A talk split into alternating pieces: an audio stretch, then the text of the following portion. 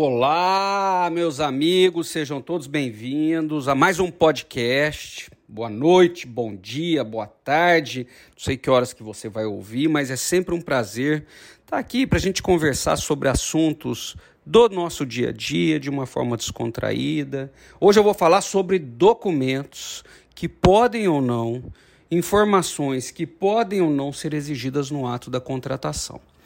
Veja, é, circulou uma notícia na imprensa, nas redes sociais, inicialmente depois na imprensa, de uma contratação de uma governanta, de uma empregada doméstica, que tivesse. É, um dos requisitos seria que ela tivesse sido vacinada pela Pfizer, pela vacina da Pfizer. E aí tinha outros, experiência, que ela tinha que ter experiência, ia ser contratada como pessoa jurídica.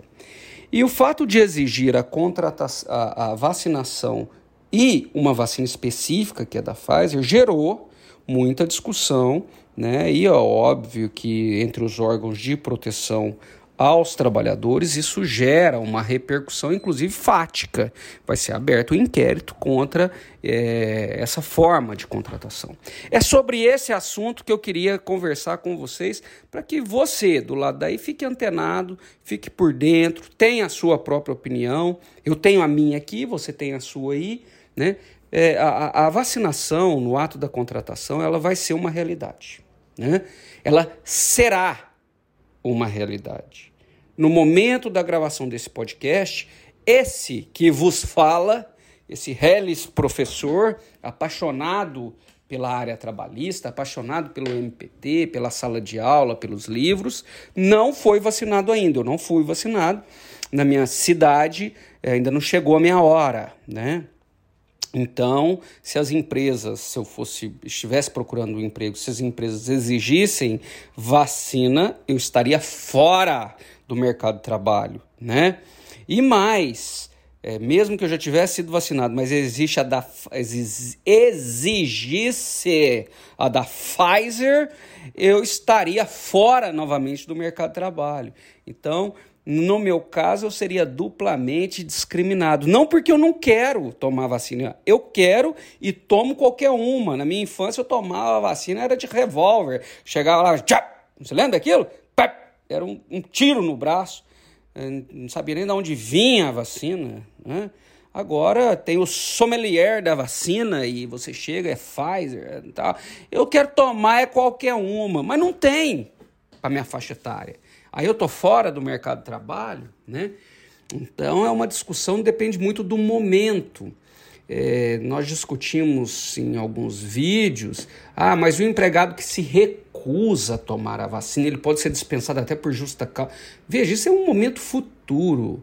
Nós não estamos nesse momento, tá? É, agora, é óbvio, vou falar igual meu filho, é é óbvio, pai, é óbvio. É óbvio que num futuro, aqueles que não estiverem vacinados, eles não terão acesso a aeroportos, escolas, restaurantes. Hoje já tem duas companhias aéreas que já falaram que a hora que a população estiver vacinada, só os vacinados vão, vão, vão voar. Por quê? Ela quer resguardar a sua tripulação e os demais passageiros. E aí, ela está certa ou errada? A escola dos meus filhos já sinalizou, uma das professoras falou assim: ah, aqui é, nós vamos exigir a carteirinha de vacinação. E aí, a escola está certa ou está errada? Né? Eu não estou falando se está certo, mas é uma realidade. Para você ir para a Europa, para os Estados Unidos, você tem que estar vacinado. E aí, esses países estão certos ou errados? Né? Então, a, a, a discussão aí da babá, da, da, da da vacina, nesse momento, ela é discriminatória. Porque não tem vacina e não tem vacina, você não pode escolher pela Pfizer. Né? É, e contratar por pessoa jurídica e é ilegal também, né? É um ato contrário à legislação e o Ministério Público do Trabalho vai atuar.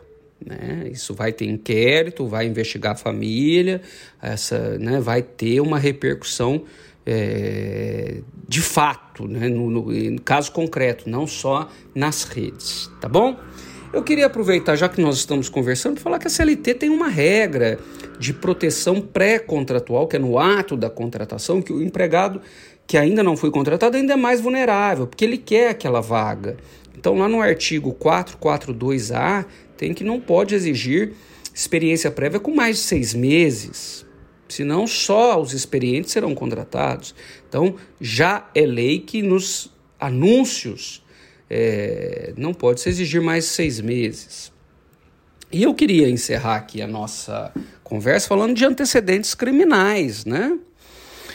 Meus amigos, todas essas discussões estão na nova turma da pós-graduação, a quarta turma da pós-graduação, né? Está, estão aí as inscrições estão abertas, fiquem aí é, com esse convite para quem quer se atualizar na área trabalhista de uma forma mais tranquila, mais didática, né, sem tantos termos jurídicos, para que você coloque com profundidade, teoria com profundidade no seu dia a dia. Né?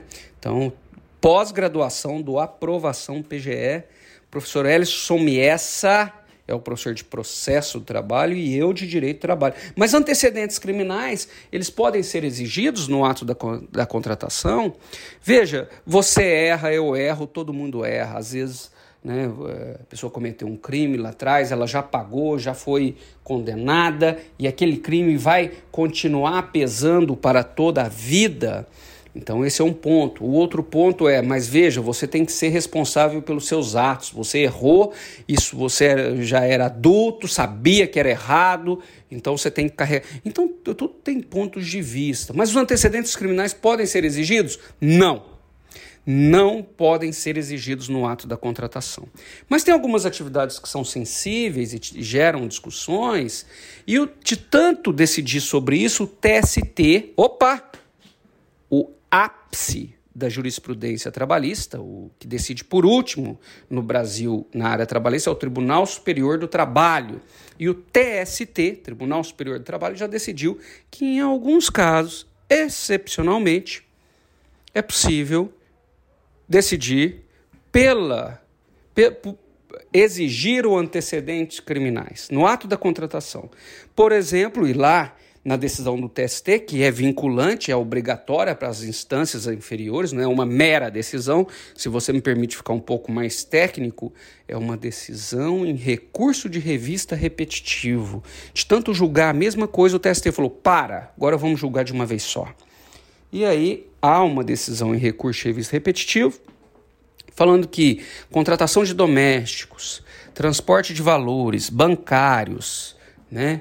quem lida com substâncias tóxicas, é possível antecedentes criminais. Mas, em regra, não. Então, o TST abriu a possibilidade excepcional de se exigir para empregado doméstico, por exemplo, antecedentes criminais. Esses recursos de revista repetitivos, eu não vou ficar falando termos técnicos aqui, porque o objetivo do podcast é uma linguagem mais tranquila, mas para quem é da área trabalhista tem que estar tá por dentro. Né? No nosso último livro de súmulas OJ, está na nona edição, súmulas de OJ comentados, ele, nós mudamos até o nome do livro, ele passou a chamar Recursos de Revistas Repetitivos Comentados também, diante da relevância desse assunto. Tá legal? Pessoal, foi um prazer ficar aqui com vocês mais esse podcast. É, tenho recebido muitas mensagens de pessoas que consomem os nossos podcasts, que ouvem aí durante a caminhada, quando está no trânsito, etc. Isso me deixa muito feliz. É bom que a gente troque ideias, pense a respeito dos temas atuais, para né, poder aí estar tá cada vez mais atualizado e estudar. Não é isso? Um abraço, ótimo dia, ótima noite, ótima madrugada. Até o próximo.